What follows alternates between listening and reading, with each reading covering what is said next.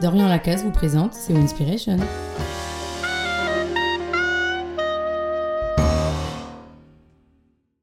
Il faut qu'on soit obsédé par la question de l'égalité entre les hommes et les femmes. À l'occasion de la remise des Césars et du mouvement égalitaire mondial, Alain Terzian a eu cette phrase magnifique. Magnifique parce qu'elle déplace l'obsédé vers un endroit qu'il n'occupait pas, celui du défenseur de l'égalité homme-femme. Magnifique parce qu'elle manifeste quelque chose de l'importance du mouvement initié par l'affaire Weinstein. De ses débordements aussi. Magnifique parce qu'elle est riche au point de lui faire dire ce qu'elle ne dit pas vraiment. Prenons à bras le corps la question qu'elle pose.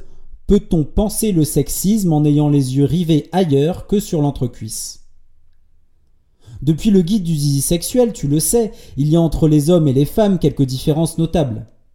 Arrêtons-nous un instant, ces différences existent, et mon identité est grandement influencée par mon être femme, par mon être homme. Être une femme, un homme n'a rien d'indifférent. Comme quelqu'un l'a dit mieux que moi, refuser les notions d'éternel féminin, d'âme noire, de caractère juif, ce n'est pas nier qu'il y ait aujourd'hui des juifs, des noirs, des femmes. Cette négation ne représente pas pour les intéressés une libération, mais une fuite inauthentique. Mais le sexiste ne se contente pas de dire ces différences, il crie haut et fort Tu n'es que ton sexe. La femme serait instinct, séduction, son intuition féminine guiderait un esprit débile. L'homme serait pulsion, courage, ses vertus viriles orienteraient une bestialité décérébrée. Le sexiste reconnaît bien, au prix d'un effort remarquable, des nuances entre tel ou tel homme, telle ou telle femme, mais il ne s'agira jamais que de touches, d'infimes coups de pinceau sur le tableau de la femme, de l'homme. Il voit bien qu'il y a des femmes moins séduisantes que d'autres, des hommes moins courageux que d'autres. Il se dit alors La femme que je ne désire pas manque de féminité. L'homme peureux n'est pas un homme, un vrai. Une femme est avant tout une femme.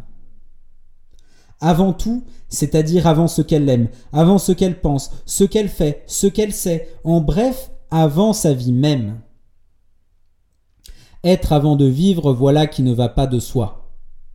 Le sexisme suppose qu'une chose est en nous avant que nous soyons. Nous nous construisons sur un socle qui nous préexiste et que nous ne dépasserons jamais. Ce socle s'appelle l'essence.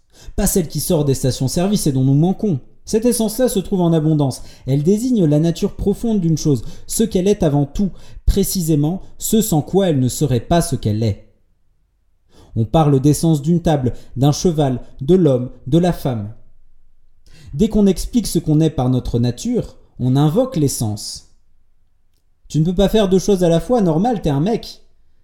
Elle est douce, sensible, souriante, une vraie femme, quoi. Les gitans au mieux des filous, au pire des voleurs. Il est grisant d'étendre à la totalité des hommes, des femmes, des gitans les quelques exemples que les hasards de la vie ont placés sur notre route. On est sage à peu de frais. La généralisation fait croire à l'interlocuteur, parfois aussi à nous-mêmes, que nous maîtrisons le sujet des femmes au point de pouvoir statuer sur toutes les femmes, passées, présentes et à venir. Restons néanmoins humbles. Saisir l'essence des choses est au moins le travail d'une vie. L'essence de la table, la seule qu'il m'a été donné de saisir, est d'être un plateau posé en équilibre sur des pieds. Une table de camping, de cantine, une création de Philippe Stark, autant de plateaux posés sur autant de pieds. Mais l'humain a quelque chose de plus qu'une table. Il se plonge dans un devenir, il change de vie, d'avis, de couleur de cheveux, parfois de couleur de peau, parfois même de sexe. L'humain est en mouvement, il choisit à longueur de journée ce qu'il fait, ce qu'il est. Ses choix, il en est responsable parce qu'il était libre au moment où il les a faits. Si l'on dit par exemple que la nature des gitans est de voler, alors qu'aura-t-on à reprocher à un cambrioleur gitan? Rien de plus que ce qu'on reproche à une table qui tient sur ses pieds, les deux agiraient selon leur nature. En donnant une essence à l'humain, en le rejetant parmi les tables, on nie sa personne morale, on le prive de la responsabilité de ses choix. Il la trompe avec une femme plus jeune. Voilà bien les hommes. Elle est vénale, comme toutes les autres. Non, cent fois non. Si nous voulons être libres, soyons responsables. Soyons plus qu'une essence, plus qu'un sexe. Le sexisme n'est pas une affaire d'obsédés. Il n'est que le symptôme d'une maladie théorique, une fièvre qui monte, une phrase surgit comme une toux. C'est dans son essence. Le sexisme ne vient pas que d'un gonflement de l'entrejambe, d'une pulsion incontrôlable. Il prend sa source entre nos deux oreilles, dans la pensée que les choses ont une nature profonde, dans notre orgueil à prétendre la connaître, dans notre croyance que cette nature suffit à tout expliquer. En coupant l'herbe essentialiste sous le pied des ismes qui y poussent, racisme, sexisme, nous ferons de l'égalité quelque chose de plus qu'une obsession, une évidence. Si vous voulez échanger avec moi, n'hésitez pas à venir sur l'application WinLab avec le code WSN.